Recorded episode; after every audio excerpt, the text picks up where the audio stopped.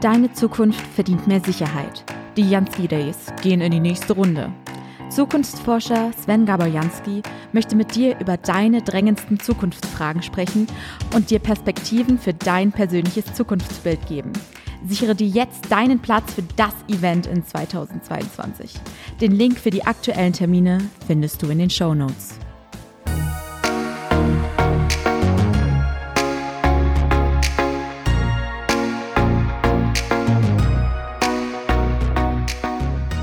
Hallo und herzlich willkommen zu deinem Zukunftspodcast, dem Podcast über Zukunft, Innovationen und inspirierende Erfolgsgeschichten. Ich bin Sven Gabojanski, Zukunftsforscher, Leiter des größten Zukunftsinstituts in Europa und, wenn du willst, dein Zukunftscoach. In diesem Podcast will ich dich unterstützen, deine bestmögliche Zukunft zu erkennen, zu entwickeln und zu erreichen. Denn deine Zukunft beginnt jetzt. Also, los geht's. Uh, Rachel, uh, can you can you hear me? We can we can see you. Hi, hi everyone. Hi Rachel. Hi Shalom. Rachel. It's, it, Shalom from Israel. Great to see you, Rachel. Rachel is, uh, uh, I think, at the moment in the in the Tel Aviv Stock Exchange, and uh, let Yeah. me let me uh, tell the story behind uh, um, because uh, she's she's. Uh, as we met, uh, I, I, the, the first first impression I got is uh, she's a, a really amazing person.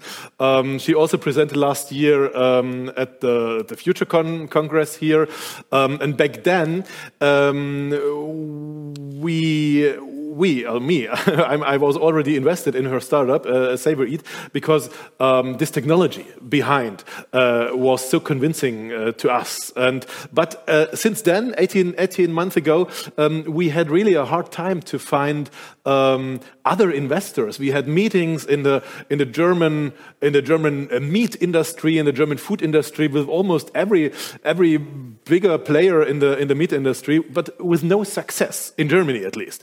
Um, but out of this uh, disappointment, um, she, and this is really she, she made an amazing growth story um, in these 18 months. And, and uh, last week, uh, she announced the IPO at the Tel Aviv Stock Exchange. And just 30 minutes ago, 60 minutes ago, I don't know. Um, there was the opening ceremony at the Tel Aviv Stock Exchange uh, for Yeah. SavorEat. So, Rachel, you you you rang the bell, right? Yes, we rang the bell. Finally, it was really exciting. It's like uh, I can I can I can't tell about that. It's like it, it was incredible. It's just like unbelievable what we have just passed through this 18 months and coming from from here to from down to up in a very short period of time and become such a success story here in Israel and to become the first food tech company in Israel that is traded in the in the Tel Aviv Stock Exchange. That's that's great, uh, and and thank you for being uh, in this in this moment at this day, uh, being with us for for a few for a few minutes. So, um, uh, please tell us what happened in the in the last eighteen months, and and where are you heading to? Good. So um, what's happened is that once we, I had the privilege to to participate uh, at the conference last year, and as you said, um, we have some uh, we have some minor success uh, during the conference, but we uh, we had the privilege to discuss about SavorEat and uh, about the technology.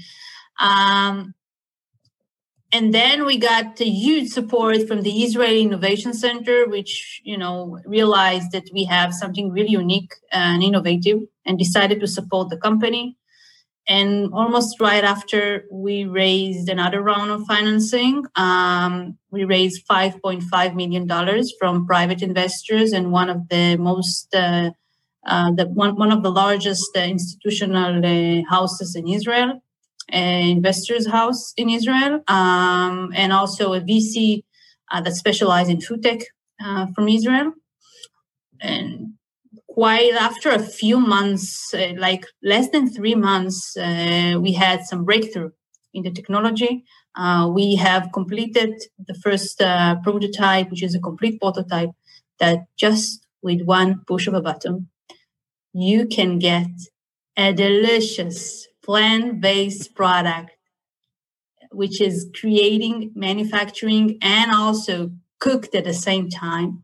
So you will you are getting um, a ready to consume uh, product immediately. Take a bite.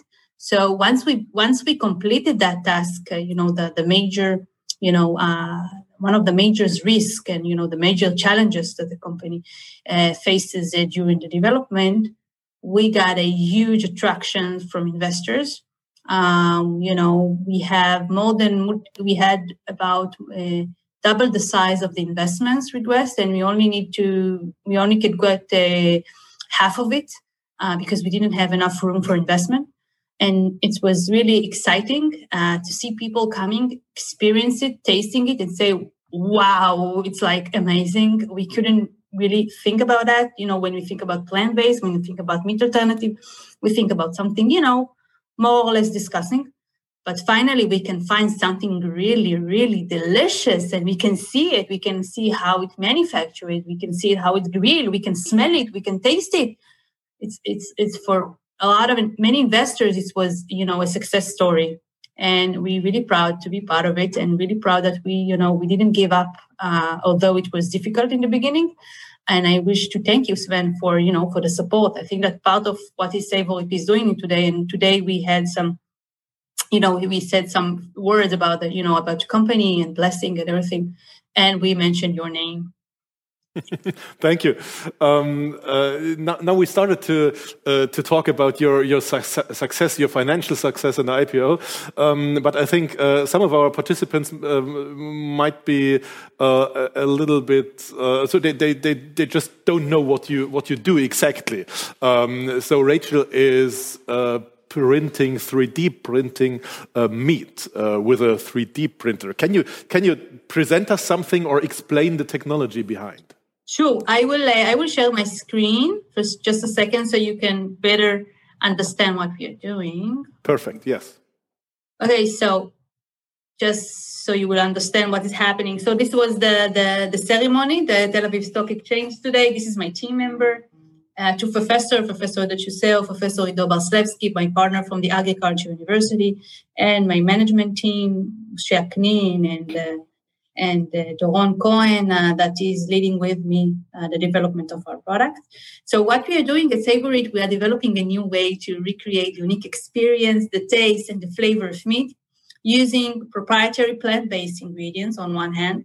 On the other hand, a smart robot which combine 3D printing technology, extrusion head, and the and heating sources, which allows us not just to create a really delicious plant-based product, but at the same time allows us to grill the product so you get a product that's ready to be consumed. Um, and if you wish to see how it looks like, so for instance, uh, what we are doing is, is maybe I will talk a little bit about the challenges that we are facing. And you know, I heard some of my colleagues they're just uh, you know another startup are talking about the environments and the implications and how is the environment is going to look like and. Uh, uh, 10 or 15 years from now. And as you probably know, there are a lot of other alternative uh, companies uh, in the world that are currently trying and developing and selling uh, meat alternative, really good companies such as Beyond Meat and, and, and, Impossible Burger. And there are others like Tyson Food, Unilever, Nestle. So what is what is so unique about SavorEat and what is differentiate ourselves from all the other players are four major benefits. One of them is that since we're using 3D printing technology together with our ingredients, we can decide on the spot what kind of texture we would like to create. We can better mimic the heterogeneous texture of meat. Um, so that's the that's the first uh, advantage. The second advantage, in terms of sustainability, and not just about you know consuming plant based, it's also about saving in energy and saving in carbon footprint. Our ingredients can stay for up for a few months in room temperature. We don't need to refrigerate it. We don't need to transfer it in refrigeration processes, therefore saving a lot of energy and carbon footprint. Third is the ability of a food safety question, and, and, now it's become much, you know, much more stronger when we are now suffering from the, the COVID, as, as we can use this system. It's complete closed system. There is no human touch involved in the preparation and the cooking. uh, you are we are using our smartphone. Our application is already loaded into the, into the in our website, so you can get into uh, into the website and you can select what you would like to consume. And just with one push of a button, the machine will get the will manufacture the product and will and will grill it simultaneously. So it's a, we know no question of whatsoever for bacteria, viruses, and others. And also the product, the ingredients that we are using are gluten free with no allergenics, uh, vegan, and can be kosher on an additional an additional like halal and others.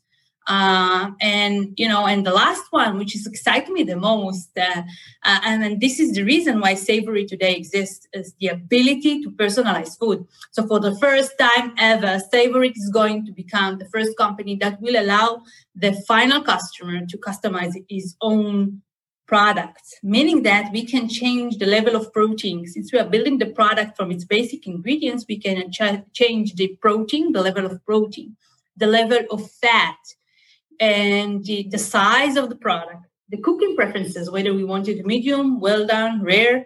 And in the future, we can also take additional uh, information about the customer, such as the microbiome, such as his genome, uh, and recommend our customers additional product and additional composition that they should consume. So how it's going to look like? So let's try to take, for instance, a restaurant. So you will come to a restaurant. Uh, so you will use our you will use your smartphone and get into the application of the company, or else if you don't have a smartphone, so the waiter will come to you.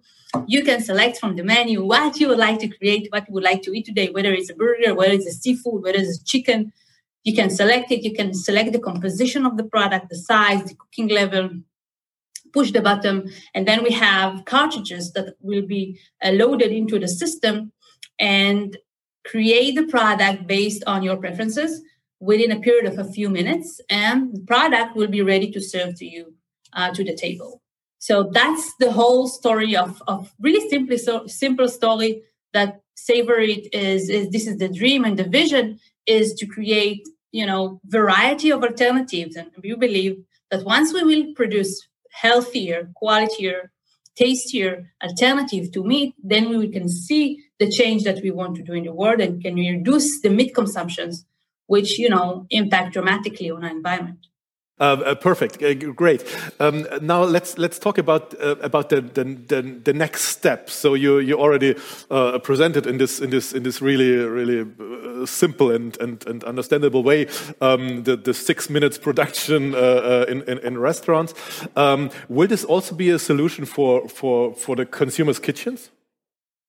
yes, you know, in the future that that's our goal. At the end we would like to have a b2c solution where you know you can introduce variety of product you know not just burgers and chicken but others. Uh, but you know as like any startup if you want to be successful you need to be focused. So we are mainly focused for the first at least three to five years of commercialization mainly at the b2b mainly food services such as restaurants and just institutional kitchens convenience store uh, you know places where you meet the final the final customer.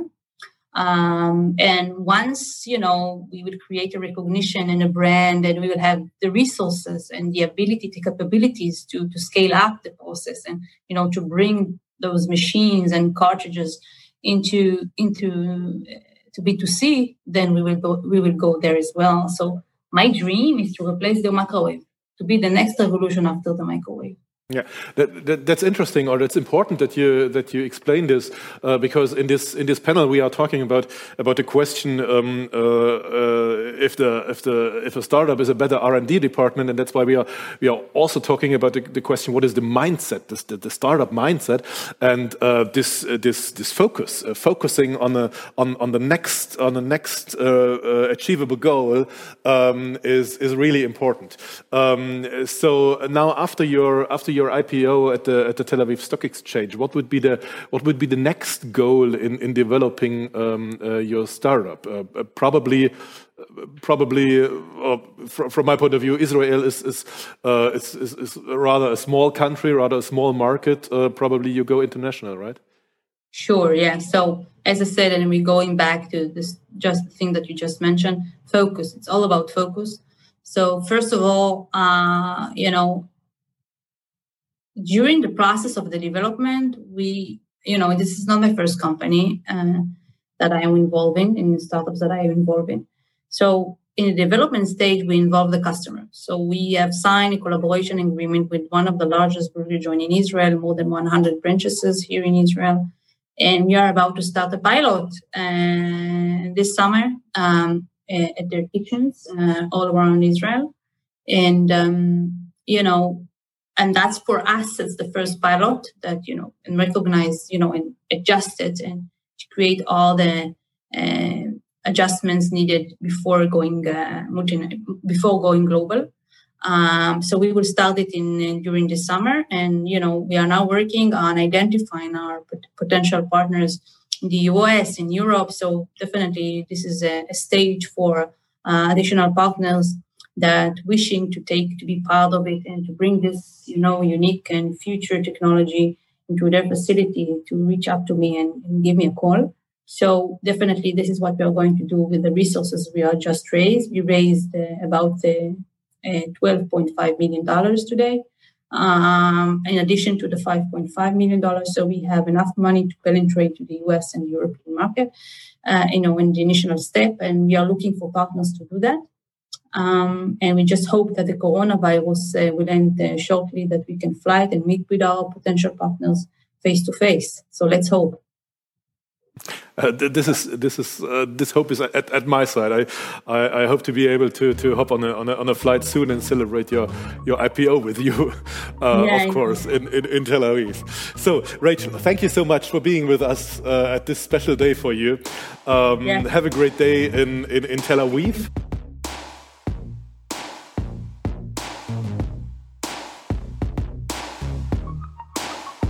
Danke dir fürs Zuhören im Podcast Zukunft entdecken, entwickeln, erreichen. Wenn ich dich inspirieren konnte, dann teile es gern mit deinen Freunden und mit deiner Familie. Mehr Infos zu deiner Zukunft, wie man sein bestmögliches Zukunftsbild entwickelt und wie man es erreicht, findest du in meinem Blog unter jansky.de. Und dort habe ich dir auch noch ein kleines Geschenk für deine Zukunft hinterlegt. Hole es dir gleich ab unter jansky.de slash Geschenk. Bis zum nächsten Mal und auf eine großartige Zukunft.